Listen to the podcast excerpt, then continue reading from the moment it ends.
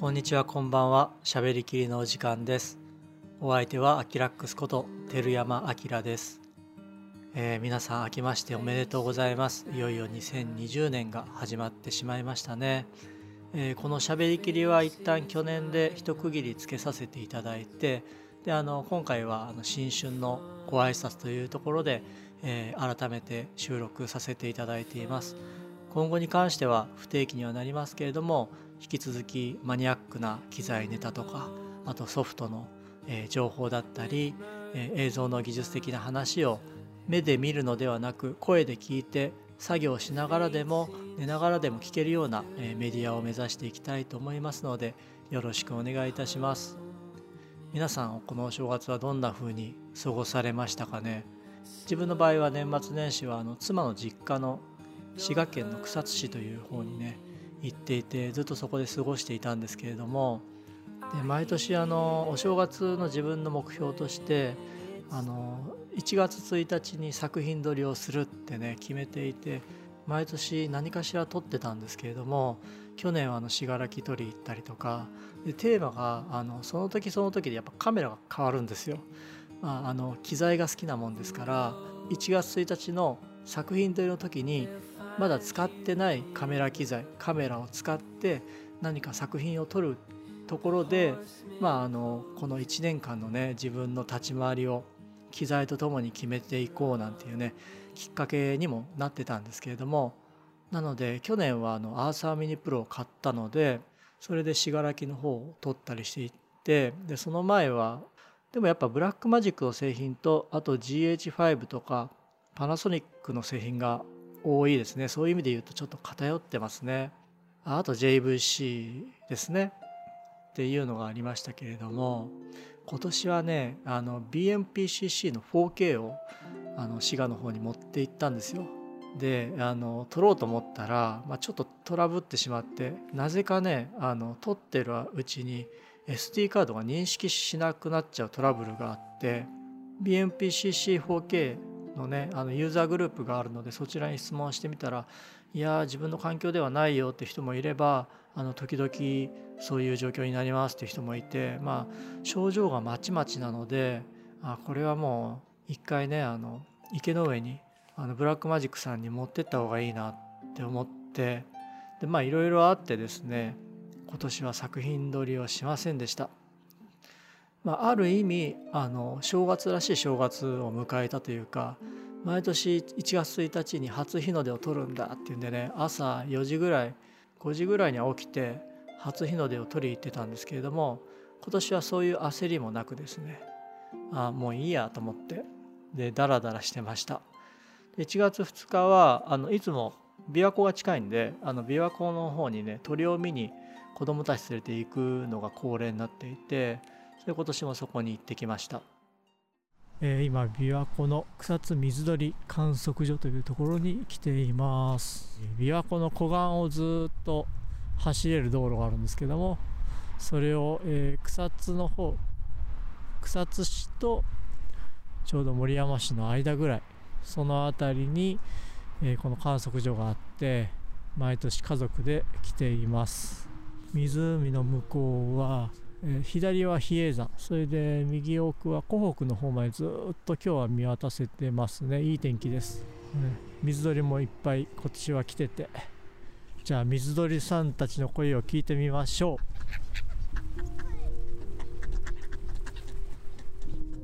どうですか？いっぱい餌をあげられましたか？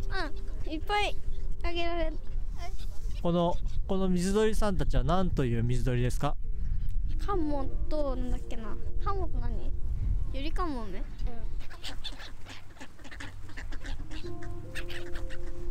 結構写真を撮っている方もいっぱいいておあリーベックの三脚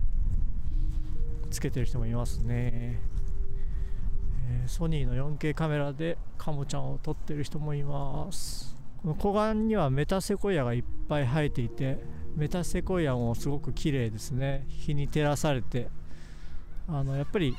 冬の光っていうのはあの日が低いので結構いい絵が撮れますよね、うん、水鳥もいっぱいこっちは来てていい感じですね。やっぱねあの鳥好きの人たちがいいカメラを持ってやってきてるわけですよ。であのスチールビデオ撮影両方ともいらっしゃってで最近ねよく見るのはねザハトラのね三脚をね使ってるんですよね。やっぱりその筋の方々の話だと人気があるみたいですね。ただやっぱりあの高いのでそういう意味で言うとねマンフロットの三脚がやっぱり多いですね。で今年は中にはリーベックの三脚を使ってる方もいました。まあ、そんなこんなでね自分は鳥を見に行ってるんじゃないのかっていうか三脚を見に行ってるようなねそんな感覚にもなりますけれども、まあ、そんな変わりのないね今年のお正月でした。で1月3日はあの大阪の方に知り合いのカメラマンがいるので、えー、大阪に行きましてそのカメラマンはいつもあの海外に行ってることが多いので、まあ、年に数回大阪あのロケとかねあとやっぱり妻の実家行く時に大阪方面っていうのは年に何回か行くことがあってそのたんびにねあの連絡取ったりするんですけども「ああその時は海外行ってます」とかね割と断られてしまってで今年あの連絡取ったら「年始何してますか?」なんてね連絡取ったら「あのあいますよ」みたいな返事が返ってきたんで「あじゃあなんかグランフロントでうまいもんでも買って遊び行きますよ」って言うんでね1月3日にはですね大阪駅の近くのグランフロントっていうビルに来てます去年もね年末はここで結構撮影してたので懐かしさも何もないって感じなんですけれども新年のご挨拶ということでちょっとここグランフロントの地下でいい感じのご飯を買って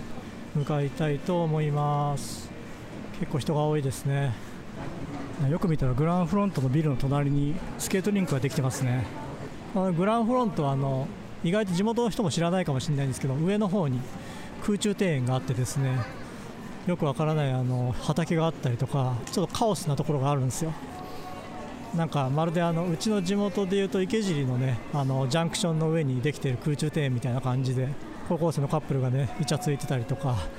まあ、そういう微妙なところではあるんですが結構ね階段を上るんであの一番上まで行くといい運動になると思うんでグランフロントもし来る機会があったらですねぜひ上の庭園の方にもね足を運び入れるといいんではないでしょうか。で俺は今どこにいんだこれは。どこに行けばデパ地下みたいのがあるんだろう。グランフロントの地下はデパ地下みたいのないですね。東横のフードショーみたいなのを探してたんですけども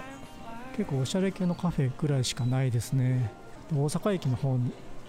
戻りましょうかね。あありましたありました。駅マルシェ。大阪駅にマルシェっていうのがありましたね。あいっぱいお惣菜が売ってます。いろんなお惣菜が売ってますね。さあ何を買いましょうか？揚げ物がいいって言ってたな。揚げ物揚げ物、えー、無事お昼も買って今カメラマンの事務所の方に足を運んでいます。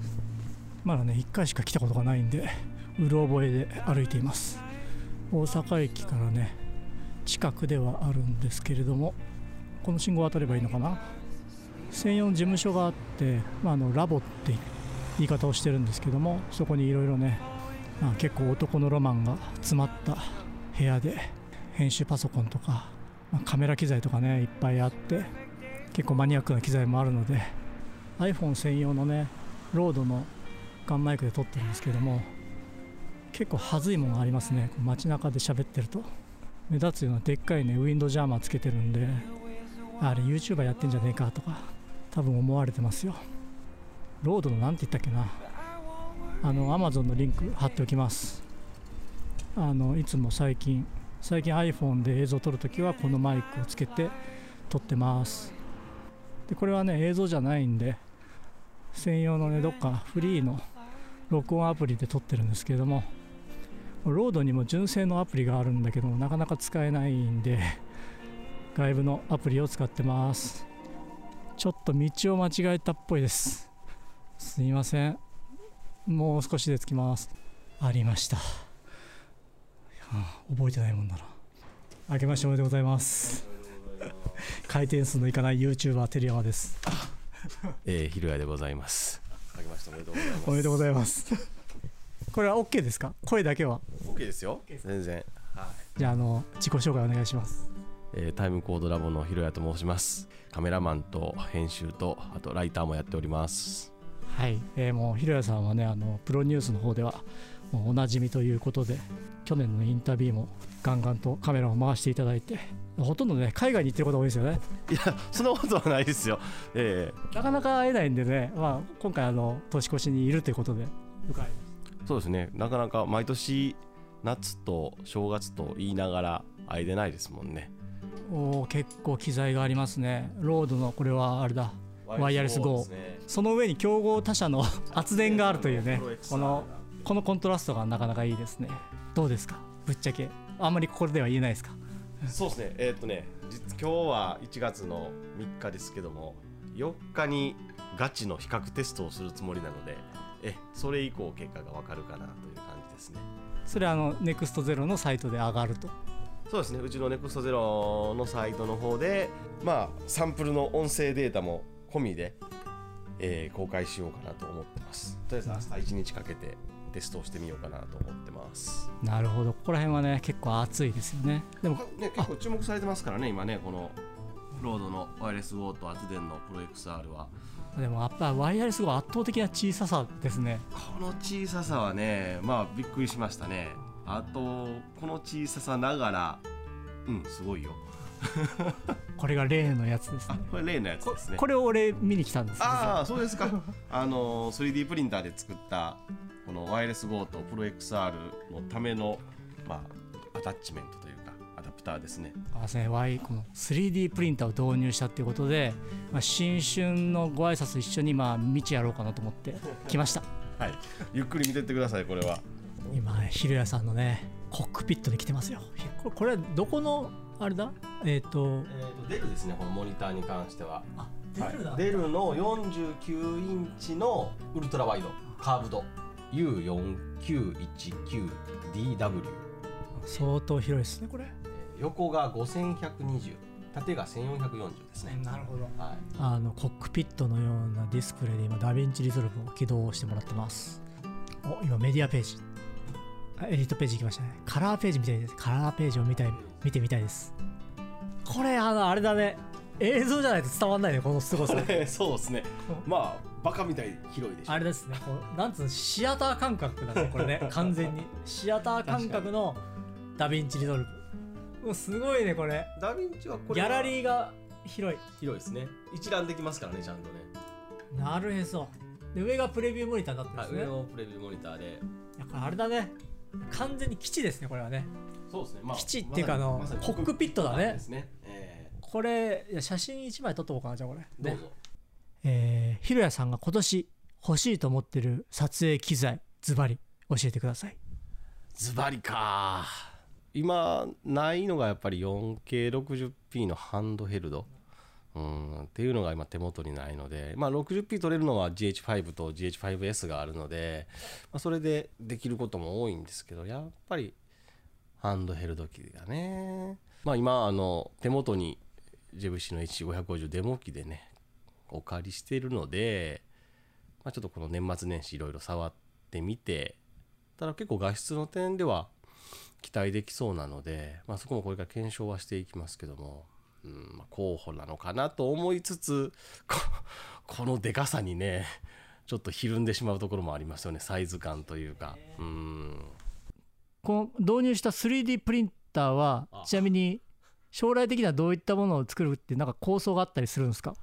今のところはこの間作ったロードの、あのーワイヤレス GO のマイクホルダーっていうのが一応できたのでまず第一目標は達成したからある意味満足はしてるんですけどただまああのマイコンアルデュイノとかあとラズパイを使ったいろんなガジェットを作っててるので、まあ、それを収めるようなそのエンクロージャーですよね。あのケースっていうのを、ま、カスタマイズして作りたいなっていうのもあったりとかあと多分おそらくこうあの撮影であれこれ使ってるとあここになんかこういうアタッチメントがあったら便利なのになとかあこういうなんかアダプターがあると使えるなっていうのが多分どんどんどんどん出てくると思うので、まあ、それをまあ2020年はより形にしていきたいなとは思ってます。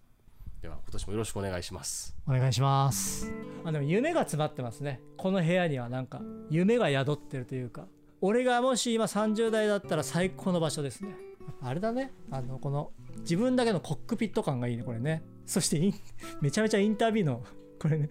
全部撮ってある。すごいねこれ。ああーそっか。NAB もあるのか。インタビューと NAB プロニュース。全部プレスだプレスのあのあれは憧れですね。僕いつもはゲストで行くんでプレスをもらってみたいです。あとこれあのタイムコードラボの特徴としてあれですね。こうガレージがガーって上がるっていうのがいいですねこれね。す。ぐに機材が出せる。シャッター。シャッターが上がるんで台車そのままゴロゴロっと道まで持っていけるので特に舞台物とか撮る時で機材多い時はすごい楽なのでこの物件は大成功やなと思います。すごいいいと思います。ということで新春の特番は、えータイムコードラボのひろやさんのインタビューでした。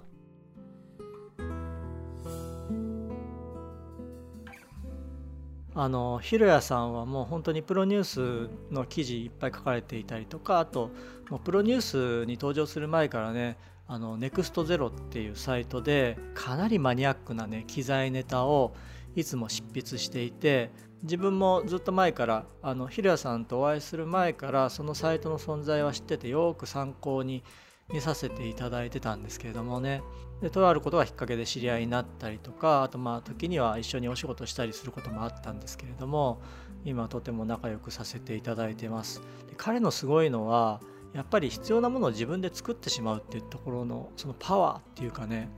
で自分はあの映像の学校出てるんですけれどもそこの映像の学校の講師の方が一流のカメラマンっていうのはあの自分が必要だ自分が欲しいこういう機能が欲しいっていうものを自ら作れるカメラマンだっていうふうにね言ってたのをすごく今思い出すんですけれどもひろやさんはね自分で必要だと思ったらば 3D プリンターを買ったりとかねお友達にあのプログラム組める方がいらっしゃるみたいでそういう方と一緒にその電子機器とかね細かいこと日本橋にねあの部品買いに行ってランクのリモートあの市販ではないような機能をつけたりとかそういうことをやってしまうんですよ。でそれをまああのもちろん NEXT0 のサイトにねあのアップしてたりするのであの概要欄に NEXT0 のリンク貼っておきますのであの過去のねバックナンバーとか見ていただければ結構そういうねマニアックなネタがいっぱい出てくるので見てみてほしいんですけれどもうんなのでねもう平谷さんそうやって自分の必要だなって思った機械とかをもう作ってしまったりあとカメラに対して工夫一工夫してね例えばあのカメラって万能じゃないじゃないですか。なんかあのどっかしら欠点があるんですよね。そういう欠点を自分でこう自ら、え機能を追加して克服していったりとかそれって本当に一流のカメラマンだと思うんですよね。そういうことやれるのって。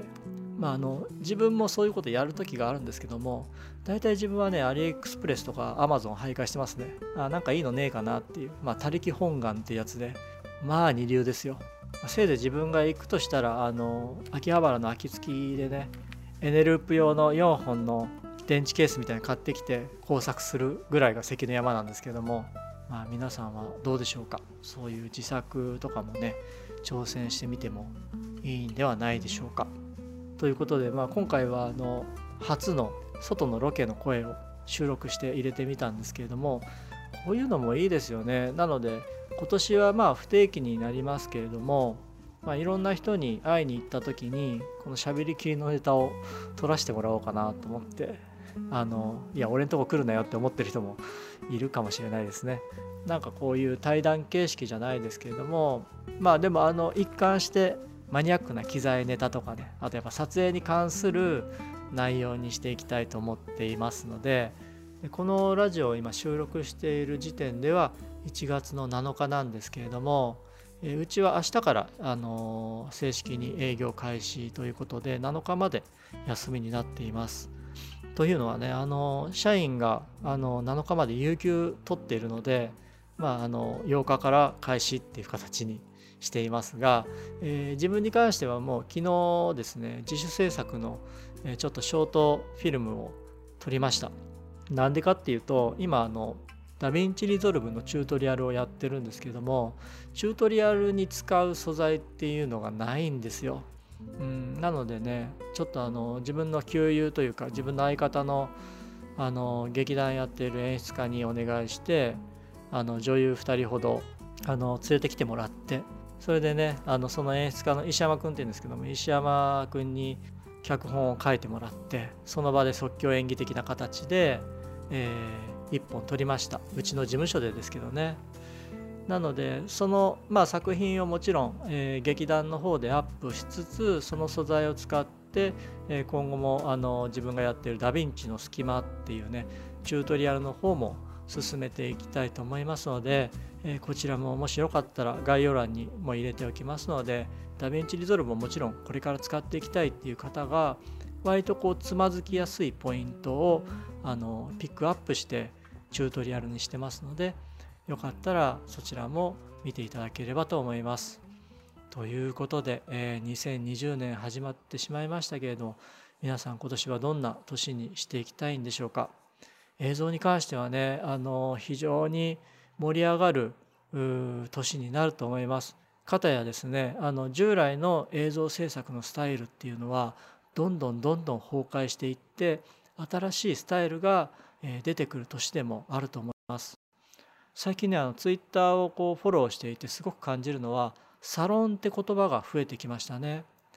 うん、オンラインサロンっていう言葉ですね。でサロンはあのこれからもっともっといろいろ増えていってでビデオ系のいわゆる映像系のチュートリアルサロンっていうのは増えていく気がします。YouTuber でアフターエフェクツとかプレミアのチュートリアルをやる方は飛躍的に増えていますし今割とこう二次曲線的にね、えー、ガーって上がってってる気がするんですね。そうするとどういうことが起こるかっていうとそういった方々が仲間を募ってサロンを今開いてます。そうすると知識レベルっていうのが飛躍的にアップしてきますね。それと自分たちのあの世代よりもっと下の世代もう今はあのアドビのツールとかあとダヴィンチリゾルブもそうなんですけど無料で使えたりとかっていう映像に対する敷居がものすごく低くなっていてそれが水面下で起こっていた下手したら小学生も映像編集してるんですよね。で中学生なんかもガンガンやってる人もいるだろうしもう高校生になったら自主制作でどんどん映像制作している方もいるとでそういった方がもう10年前ぐらいから出てきていてそれがこうどんどんどんどん表面化してきたでそういう人たちがもう一気に力つけてバーンとこうビッグバンになっているような感じをすごく印象として受けます。なので自分たちぐらいの世代まあ自分はまだ40代なんですけれどもそれぐらいの世代っていうのは割とね焦ってる人がいるんじゃないかなと思ってでもねこれで、ね、焦る必要は全くないと思うんですよね。というのは何で自分が映像やってるかっていう原点に立ち戻れば多分全く焦らないと思うんですよ。なんで映像やってるんですかねみんな。お金を稼ぎたいからなのかとかねあの生活したいからもちろんねそういう理由もあると思うんですよね。まあ自分も半分近くはやっぱり生活のためっていうのはもちろんあるんですけれども一番はねやっぱり好きだからなんですよ。中学生の時に8ミリカメラを8ミリフィルムを回した時から映像が大好きでずっとそれで何十年間も映像でやってきたっていうのがあるので多分その周りがどうこうとかあの誰が稼いだとかあのチャンネルのビュー数がすごいとかねそういうの見ると僕も焦るんです。確かに。なんかあやべえなとかね思ったりもするんですけれどもなんかその年の瀬ぐらいにはね割とそう思ってました。なんかあの久々にツイッターとかフォローして割とこうねギラギラ人たちが猛者たちがこう入ってきてそのフィードが、まあ、みんなリツイートするからなんでしょうねでそういうのをこう年末ぐらいにこう見てみていややべえやべえかも俺やべえなみたいなねそういう感覚にもなってたんですけども年明けたらねなんかあなんか違うなと。そもそも何で俺映像やってんのって原点にこう戻った時に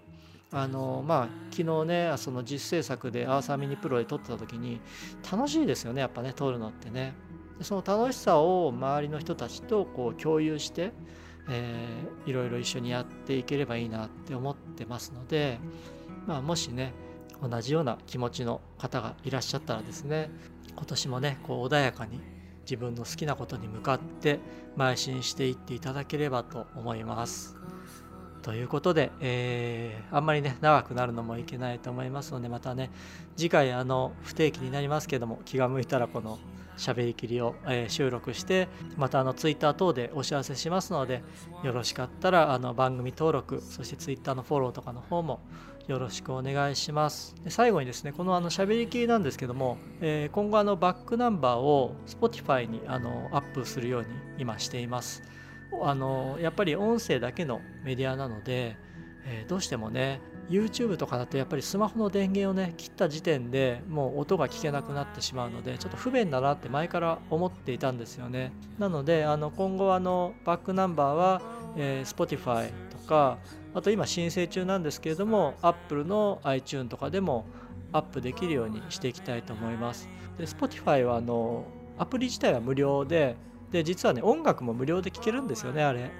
音質とかにこだわらなければ。Spotify のねアプリが入っていない方がいらっしゃったらあの大変ご面倒なんですけども Spotify のアプリをインストールしていただいてこの喋りきりをフォローしていただければ、えー嬉しいです。これもあの URL を概要欄に貼っておきます。ということで今年もよろしくお願いいたします。それではまた次回お会いいたしましょう。